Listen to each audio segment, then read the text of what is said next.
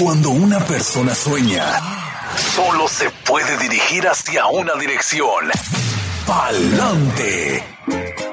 Hay miles de historias, algunas de sacrificio, otras de riesgo, pero también de superación, y una de ellas podría ser la tuya. Inmigración, sueños, retos y triunfos. Bienvenidos al programa Palante mi gente de la firma de abogados Vázquez en Servi. Y aprovechando esta temporada de programas de media hora, Palante mi gente con la abogada Bárbara que ya está con nosotros. Bienvenida, abogada. Muy buenos días a todos. Como siempre, Brenda, un gran placer poder estar aquí acompañándolos a ustedes los días martes y compartiendo información sobre inmigración en este show de Palante Mi Gente por Oxígeno Radio. Nuestra meta, como siempre, es mantenerlos informados y contestar sus preguntas o sacarlos de duda lo más que podamos. Recuerden que siempre pueden encontrar nuestros episodios de Palante Mi Gente en nuestra página web de Vasquez and Survey y también en cualquier lugar donde ustedes acostumbren a escuchar sus podcasts. Por si acaso le queda alguna duda de alguno de los temas que hemos tocado, ahí pueden encontrar toda la información en nuestra sección de blog, donde hay mucha información exclusivamente relacionados a los temas que tocamos aquí en Palante Mi Gente por Oxígeno Radio. Hoy, en particular, vamos a estar hablando sobre la ley VAWA, vamos a estar también hablando un poquito de la diferencia entre VAWA y la ley de estatus U. Pero como siempre, antes de entrar al programa, les recordamos que la información que reciben por este medio es de carácter general y no sustituye una consulta formal con un abogado que se especialice en la materia de inmigración. Es muy importante que si quieren saber sea si es elegible la persona o no para un beneficio migratorio, es muy importante tener esa consulta formal porque, por ejemplo, durante una consulta formal con nosotros vamos a explorar todos los factores del caso, y ver si hay algún impedimento que a lo mejor pueda existir, si se requiere de un perdón, si la persona califica el perdón. Son cosas muy importantes que en realidad en un espacio de 30 minutos no podemos cubrir ni contestar. Hoy día vamos a estar hablando, Brenda, sobre la ley VAWA y como sabemos existen varias provisiones en la ley de inmigración que nos ofrecen a veces, dependiendo de los factores del caso, una venida a la legalización para personas que se encuentran en Estados Unidos de manera indocumentada, quienes han sido víctimas de un crimen de violencia en particular, como lo es abuso doméstico, abuso infantil o abusos de personas mayores. Estamos hablando eh, específicamente de la ley contra la violencia contra la mujer, VAWA, B-A-W-A, por sus siglas en inglés, y el estatus U. Estas son las dos provisiones principales que podrían ser útiles en casos donde la víctima ha sufrido violencia doméstica. Ahora, con diferencia a la ley de estatus U, que también conlleva la residencia permanente para personas quienes han sufrido un crimen de violencia aquí en Estados Unidos, la ley VAWA requiere una relación entre la víctima y su agresor, y el agresor también tiene que ser ciudadano estadounidense o residente permanente. Por ende, la víctima entonces tuvo que haber sufrido abuso a mano de su cónyuge, hijo o padre, residente o ciudadano, algo que es muy diferente cuando estamos considerando un caso bajo la ley de estatus U. No se requiere lo que es una relación entre la víctima y la persona quien la agredió. Tampoco se requiere que la víctima sepa el estatus migratorio de la persona a quien la agredió. Hay diferencias. También los requisitos son diferentes para poder aplicar a la ley VAWA o al estatus U. Hay muchas diferencias en los requisitos. Y muy importante, siempre hacer la pregunta si la ley VAWA también aplica a hombres. Sí, la ley no discrimina en su aplicación. Esta ley aplica a ambos sexos, mujer y hombre. Hemos tenido padres de familia quienes han sido agredidos a veces por su esposa. Y bueno, hemos podido hacer trámites bajo la ley VAWA para estas personas también. Para poder aplicar a la ley VAWA, como explicamos, tenemos que demostrar la relación familiar y también el estatus migratorio del agresor. El trámite para el beneficio migratorio bajo la ley VAWA se hace sin el conocimiento del agresor y es por esto que la solicitud es considerada una autopetición. La víctima no tiene que contar en lo absoluto con ningún apoyo de su agresor. La víctima va a hacer su autopetición, debe de acompañar lo que es esa solicitud con evidencias de la relación con su agresor y también demostrar que el agresor es residente permanente o ciudadano estadounidense. Hay casos donde esto se dificulta. porque la víctima a lo mejor no tiene ningún documento que pueda establecer que su agresor es ciudadano residente. Y en estos casos siempre es posible pedir a inmigración que investigue el estatus migratorio del agresor en lo que es la base de datos. A veces hay algunas evidencias que pueden ser relacionados o pueden dar índices de lo que es el estatus migratorio de la persona, si a lo mejor hubo una petición familiar hecha en un pasado y se puede conseguir una copia. Esto sería una de las maneras de poder demostrar el estatus migratorio del agresor. Cuando la víctima es un cónyuge, si la víctima el cónyuge tiene hijos menores de 21 años de edad y esos hijos son solteros, los hijos entonces podrían ser incluidos en la solicitud. Cuando la víctima es un hijo menor de 21 años de edad, el hijo, si es soltero, entonces puede incluir a sus propios hijos menores de 21 años de edad que sean solteros. También cuando la víctima es padre o madre, entonces en estos casos es muy importante tomar en cuenta que cuando se hace la solicitud, el hijo debe de haber ya cumplido los 21 años de edad. En estos casos del padre o la madre siendo víctima, si fueron agredidos por un hijo y el hijo en el momento de agredir al padre o la madre es menor de 21 años de edad, entonces los padres tienen que esperar a que el hijo cumpla los 21 años de edad para que entonces el padre o la madre sea elegible para hacer su autopetición bajo la ley BAWA. Y en estos casos de padre o madre como víctimas, la ley BAWA no permite derivativos. No permite, por ejemplo, si eh, la madre tiene un hijo menor de 21 años de edad y la madre fue la víctima, no puede introducir el hijo o uno de sus hijos menores de 21 años de edad soltero como derivativos porque la ley no lo permite. Cuando estamos hablando de lo que es una agresión por un eh, cónyuge, vamos a decir, contra su esposa o esposo, en estos casos siempre hay que demostrar la relación familiar, pero también hay que demostrar que el matrimonio fue un matrimonio válido y no para propósito de esquivar o evadir la ley de inmigración. Es muy importante tener evidencias de la validez del matrimonio. Nosotros obviamente contamos con una lista que le podemos proporcionar a los clientes que están en este proceso para que puedan ver cuáles de esas evidencias tienen, pero en la mayoría de los casos estamos hablando de cuentas de banco, contratos de arrendamiento, impuestos a lo mejor hechos como casados, estas cosas pues, que pueden, o hijos que hayan nacido del matrimonio, son evidencias de la validez del matrimonio. Ahora, si vamos a decir existe un divorcio ya finiquitado, entonces la víctima va a tener que demostrar que el divorcio ocurrió dentro de dos años previos a la autopetición bajo la ley Baguas. Hay un periodo de tiempo, una ventanilla en caso de un divorcio que tenemos que siempre estar consciente de ese requisito. Con diferencia a la ley de estatus U, bajo la cual una persona puede solicitar lo que es un perdón por delitos penales y el perdón puede ser concedido a la discreción del gobierno cuando la persona es otorgado el beneficio. Esto es muy importante tomar en cuenta que bajo la ley VAWA, delitos de bajeza moral por la víctima podría ocasionar un impedimento al poder establecer el buen carácter moral.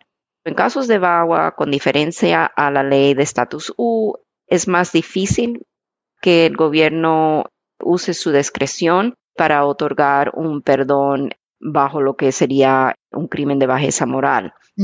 El uso de discreción más bien aplica eh, cuando estamos tratando un caso de estatus U. En el caso de, la ley BAWA, casi siempre tenemos que tener un argumento que a lo mejor el delito cometido no es clasificado como un delito de bajeza moral bajo la ley o que a lo mejor aplica alguna excepción o exención estatutaria por el delito. A lo mejor es un delito menor que, podemos, podemos argumentar que es un petty offense exception, que cae dentro de una exención bajo la ley. Es muy importante siempre hablar con su abogado para si tiene o ha sufrido un caso de abuso doméstico, no obstante a que a lo mejor haya sufrido el abuso fuera de matrimonio, a lo mejor estaríamos hablando en ese caso de la posibilidad de un estatus U, si fue dentro de un matrimonio, entonces estaríamos hablando de la posibilidad de la ley VAWA, pero los requisitos siempre tenemos que eh, estar seguros de que cumpla la persona o la víctima con los requisitos para poder aplicar y poder tener la mayor probabilidad de éxito. Claro. Y muy diferente, como bien dice usted, aunque hayan sido dos personas casadas, pero si la persona que abusó o te maltrató no tiene estatus, es la visa U. No puedes hacer VAWA casada con una persona indocumentada. Exacto, con una persona indocumentada no se puede hacer VAWA. También siempre tenemos que tomar en cuenta que si hubo un delito de violencia doméstica y la pareja no está casado, pero a lo mejor el agresor sí tiene un estatus migratorio, tenemos que siempre investigar si en el estado donde viven o han residido como pareja, a lo mejor reconoce lo que es un matrimonio bajo ley común, lo que se llama common law marriage. Hay algunos estados todavía que sí los reconocen y por ahí podríamos a lo mejor hacer un trámite de VAWA. Claro. Ahora, muy interesante el tema porque cuando se da un caso de abuso, la persona dice, bueno, ¿cómo puedo capitalizar con estos? Ahora, dos preguntas tengo para usted, abogada. Si dentro de un proceso donde sí, la persona que cometió el abuso tiene su estatus, es residente o ciudadano, pero si él hay forma de que él diga, no, tú no vas a arreglar papeles, yo voy a interponer, voy a hacer lo que puedo para bloquearlo, porque si se enteran de repente que la persona está arreglando papeles quizá porque hay hijos de por medio, pero digamos, la pareja con estatus le puede poner el pie para que la persona no arregle su estatus, te pueden sabotear el proceso o hacértelo difícil, porque hay hombres que dicen, no, fue tu culpa, tú también eras muy violenta, no te voy a permitir que arregles papeles por mí. El agresor no puede impedir que la persona haga su autopetición. La víctima puede hacer su autopetición y si hay, por ejemplo, chantajes o hay amenazas, entonces la víctima debe de tomar acción, por ejemplo, si las amenazas son por text, que a veces las personas en el momento no piensan lo que están haciendo y lo mandan por texto, entonces eso va a servir como evidencia del chantaje o de las amenazas, hasta puede la persona a lo mejor ir y poner cargos porque está recibiendo amenazas. Esto puede servirnos como evidencias de que efectivamente, miren, aquí está el control que está tratando de, ejercer. de, ejercer. el agresor contra la víctima, la está chantajeando y eso es parte de lo que es la ley Bagua y sí una evidencia muy válida para estos casos. Qué bueno. Y en el caso, abogada, de que suponiendo la relación es complicada, la persona que está sufriendo el abuso también, porque sucede, ¿qué pasa si en un asunto de una pelea arrestan a los dos. A mí me pasó hace poco con unos clientes que estaba yo entrevistando. Ambos se acercaron a nosotros en diferentes capacidades. Obviamente no podemos representar a los dos, pero la mujer dice, yo no tengo papeles, pero me peleé con mi esposo, que es ciudadano, es un, un afroamericano. Dice, nos peleamos terrible y a los dos nos llevaron. Entonces, imagínese que ella, como persona indocumentada, y el marido también fue arrestado. Ella se la llevaron también porque los dos tenían señales de haber sido agredidos.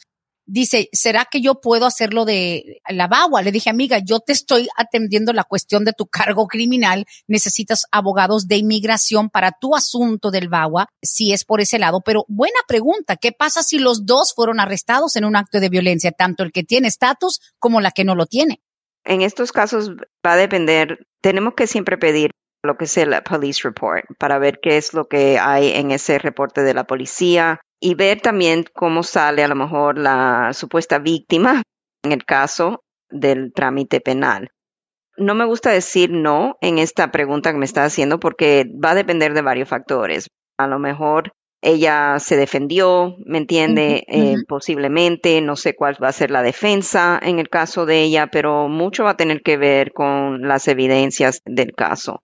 Ahora, cuando existe este tipo de situación, ahí es donde entra la discreción. En ambos casos de status U y caso de la ley BAWA. Porque inmigración va a mirar, igual que vamos a mirar nosotros, lo que son todos los factores del caso, las evidencias presentadas. Y si inmigración piensa o opina que la persona, la víctima, tuvo tanto la culpa posiblemente en el pleito, puede suceder una de dos cosas. Inmigración puede mandar a pedir más evidencias de que efectivamente la persona fue víctima, a lo mejor hay otros incidentes que sufrió esta persona como víctima, a lo mejor hay otros reportes policíacos donde podamos demostrar que hay como un pattern, ¿verdad? Un, patrón. Ajá, un patrón de violencia dentro del matrimonio ocasionado por el esposo, vamos a decir, y en eso puede ayudarnos. La otra cosa que puede suceder es que inmigración puede negar la solicitud de agua.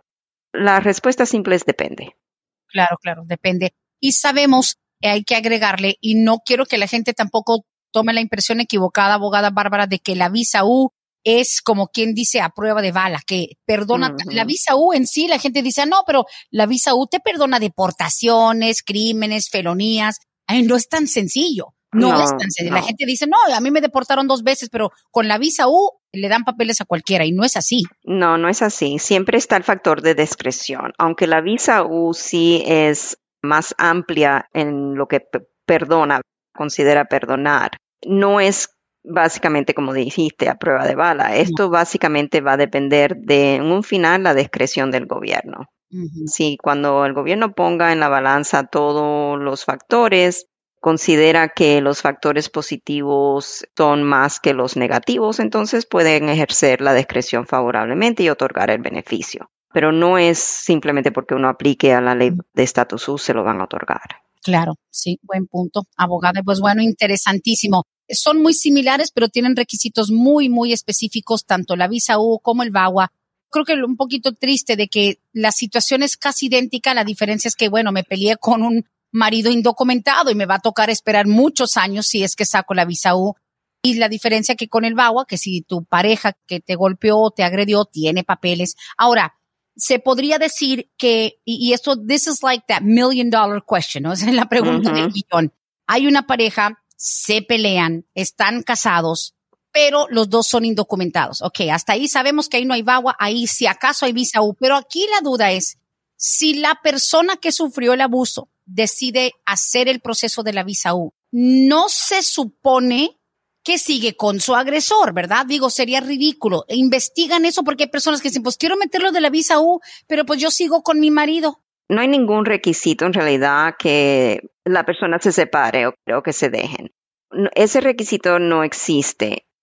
Donde puede haber problemas con un caso de estatus U es, por ejemplo, si la víctima, vamos a decir, no coopera o sigue cooperando y la cooperación de la víctima es pedida por la orden pública para poder enjuiciar al agresor, aquí la pareja, en el ejemplo que me has dado, entonces ahí va a haber un problema con el caso de estatus U, dado a que bajo la ley VAWA, cuando las autoridades piden la cooperación de la víctima para poder continuar con el caso a un juicio, por ejemplo, o a la condena de la persona, y la víctima se opone a continuar con su cooperación, entonces ahí es donde puede presentarse un problema con la elegibilidad para el estatus U. Bueno, como quien dice, hay que ser coherentes y que no te sorprenda de que una cosa que tú alegas en papel no coincida con los hechos de un caso, así que tienen que tener mucho cuidado y ser lo más honestos posible. Exactamente. Sin duda. Pues bueno, nosotros tenemos preguntas que llegaron desde temprano en anticipación de este espacio y si está lista, pues también se las presentamos en este momento. Sí, claro que sí, adelante. A ver, aquí dice, pregunta para la abogada. Si la persona que tiene DACA la persona que supuestamente el del DACA está pidiendo el advance parole para ir a ver, digamos, si el familiar al que quiere ir a ver, la persona que está solicitando el advance parole, está por venir, ¿hay algún problema? Segundo, ¿qué tiene que poner la persona en la carta para que el DACA pueda tener como prueba poder meter la aplicación? No sé si me queda muy claro. Si creo que hay un joven que tiene DACA que va a ir a visitar a un familiar en su país de origen y esa persona está por venir. Cuando dicen está por venir, no sé si significa que le dieron visa de turista o qué rollo, pero ¿cómo interpreta esta pregunta, abogada? Una de las cosas que tenemos que saber de antemano cuando estamos solicitando un advance parole para una persona beneficiada bajo el DACA es que ese pedido de advance parole nunca es 100% garantizado que el gobierno le va a otorgar ese permiso de viaje. La persona tiene que demostrar que existe una necesidad humanitaria, educativa o laboral por el cual puede apoyar la necesidad del viaje, básicamente con evidencias. Cuando estamos hablando del advance parole, siempre nuestra obligación es explicarle que es a la discreción del gobierno otorgar o denegar el advance parole. Y ahí en realidad está fuera de nuestras manos poder decirle le garantizo, porque eso no es verdad. No. En este caso, si la persona está pidiendo un advance parole para ir a visitar a este familiar y presentó evidencias de que el familiar está enfermo, o, ¿me entiende? Esa necesidad humanitaria que usualmente se presenta en estos casos de Advance Pro bajo DACA es que hay un familiar en el país nativo de la persona que el beneficiario del DACA quiere ir a visitar porque en la mayoría de los casos el familiar está enfermo, hay alguna gravedad o tal vez ya está de bien avanzada edad y, ¿me entiende? Ya no saben qué tiempo le queda, algo así, algo bajo ese estilo. El hecho de que el familiar esté por venir a lo mejor puede ser un factor que inmigración a lo mejor considere. Por ejemplo, si ven que el familiar fue otorgado una visa para venir a Estados Unidos, entonces inmigración puede en su discreción decir, ok, bueno, la necesidad del viaje ya no es tan urgente, ya no es humanitaria porque su familiar aplicó para una visa y la recibió y puede entonces, eso significa que puede viajar a Estados Unidos para verlo. Es un factor que inmigración puede considerar. Claro, claro.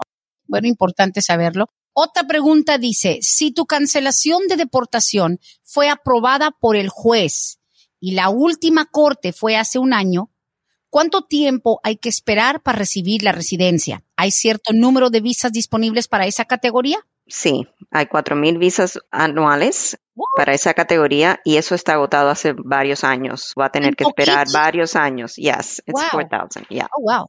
Yeah se me hacían poquito las 10 mil de la visa U. Ahora 4 mil cuando hay cancelación de la deportación. Sí, porque no hay, o sea, esos casos son difíciles de ganar, so, ¿me entiendes? Por eso es la cuota tan pequeña. Pero si solamente hace un año que fue otorgado, le faltan varios años, porque sabemos que esa cuota está agotada hace tiempo. wow. Yo creo que nunca en estos ocho años o once desde antes en Radio Información habíamos contemplado eso de la espera y de límites eh, es algo nuevo, no, no lo había contemplado, porque imagínense cuántas personas están haciendo lo que le llaman la ley del tiempo, la ley de los 10 años, cancelación de la deportación, que la gente cree que es automático. Con tener tus hijos aquí nacidos, 10 años en el país y tu historial limpio y tu historial migratorio no muy complicado, Pues ya gané la cancelación, no me pueden deportar porque tengo 15 años aquí, tengo dos, tres hijos nacidos aquí, tengo historia limpios, mándeme mis papeles. Pero yo nunca había contemplado de que hay un límite de cuatro mil visas por la cancelación de la deportación. Wow. Yes, solamente cuatro mil visas por cada año fiscal y básicamente aquí no hace mucho, creo que a lo mejor hace unas cuantas semanas, las cortes del Departamento de Justicia las Cortes de Inmigración pusieron un panfleto, right, un flyer, donde le están avisando a las personas que hay 4.000 cancelaciones de deportaciones o visas disponibles bajo la cancelación de deportación anualmente y que deben de esperar su turno en línea antes de que su caso sea totalmente aprobado y reciba la residencia permanente. Esto puede demorar años, es lo que dice a este flyers. Oh, wow. My goodness. La gente piensa que es automático y que hay como que vengan por su visa porque es una categoría de esas ilimitadas y no lo es. No, no lo es. Ahora, lo más importante que ponen aquí en este anuncio es que debe de la persona que ha sido otorgada la cancelación de deportación mantener siempre informado y actualizado la información de contacto. Si se cambian de dirección, teléfono, correo electrónico, tienen que actualizar esa información para que pueda inmigración sea la persona sea notificado de cuando ya llegó el turno, vamos a decir, en línea, para que entonces UCIS pueda producir la tarjeta de la residencia y que esa tarjeta llegue con la información correcta y a la dirección correcta. Interesantísimo. It kind of blew my mind. I'm like, wow, cuatro mil al año. That's a long time. Es, es una larga espera. Uy. Y mientras tanto, cuando les aprueban eso que no les mandan mientras algo, a lo mejor me lo perdí porque estoy leyendo la siguiente pregunta permiso de trabajo, por lo menos algo mientras para protegerlos? Cuando la persona tiene cancellation of removal, tiene un permiso de trabajo, but that's about it. Yeah. Ok, listo. No, no hay que andar viajando tampoco, ya quiero ir para mi país, nada de eso. Hay que aguantarse, digo, dependiendo de qué piden. ¿Ellos califican para advance parole? No. No, ok, ok, never mind, forget it. bueno, la última preguntita del día de hoy, tengo creo que unas personas dándome seguimiento de otras cosas, pero we'll save that for next week. Dice, buenos días, tengo una pregunta. Mi esposo arregló su estatus por su ex esposa, que era una morena americana. Después de cuatro años, ellos duraron casados, se divorciaron. Yo me casé con él el año pasado. Él no se ha hecho ciudadano todavía. Y ahora que estamos planeando hacer mi estatus, yo entré indocumentada, soy de México, entré hace 16 años. La ex, esa morena con la que tiene un hijo, le dice que él no puede arreglarme papeles a mí porque sus papeles son gracias a ella. ¿Es verdad o nada más nos está intimidando? Él arregló papeles con una morena americana, bien, estuvieron casados cuatro años, tienen un hijo juntos, ahora se divorciaron, él está casado con esta mujer mexicana indocumentada, y supuestamente le dice la ex que él no le puede arreglar papeles a ella porque los papeles él se los debe a ella, a la ex. No, lo importante aquí es que el esposo pueda comprobar que el matrimonio con la ex esposa fue un matrimonio válido. Me dijo que tenían un hijo juntos o no. Tienen un hijo juntos, sí. I mean, ahí por ahí podríamos demostrar la validez del matrimonio, pero él podría aplicar para la nueva esposa siempre y cuando ya haya finiquitado el divorcio, esté libre para eh, que el matrimonio con la nueva esposa sea válido, pero no es cierto.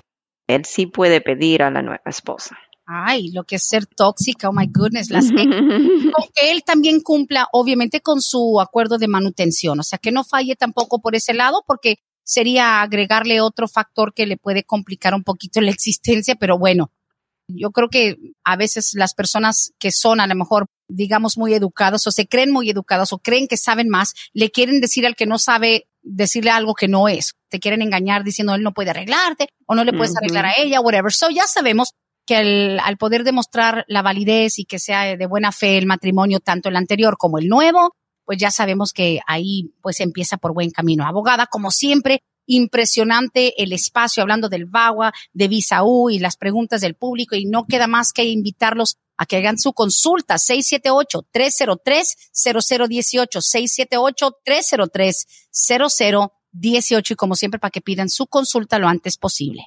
Muchísimas gracias, Brenda, por el espacio nuevamente hoy día. Y como siempre, aquí los esperamos para el próximo martes. Y sí, si tienen alguna duda o quieren consultar con nosotros, por favor no duden en llamarnos. Estamos disponibles para atenderle. No, y la página de ustedes es súper completa, fácil de navegar. Ahí están todo el contenido, los podcasts de estos programas anteriores. Mucha pregunta, mucha respuesta. Los blogs son fenomenales. Aprendes algo a tu conveniencia y a tu velocidad. Les invitamos a que visiten la página www.imlaw.us. Así que Vázquez y Servi también en Facebook, abogada. Gracias y nos hablamos en la próxima ocasión. Muchas gracias y feliz día a todos. Feliz día. Hasta aquí hemos llegado hoy, pero siempre vamos pa'lante, mi gente, con Vázquez en Servi. Hasta la próxima.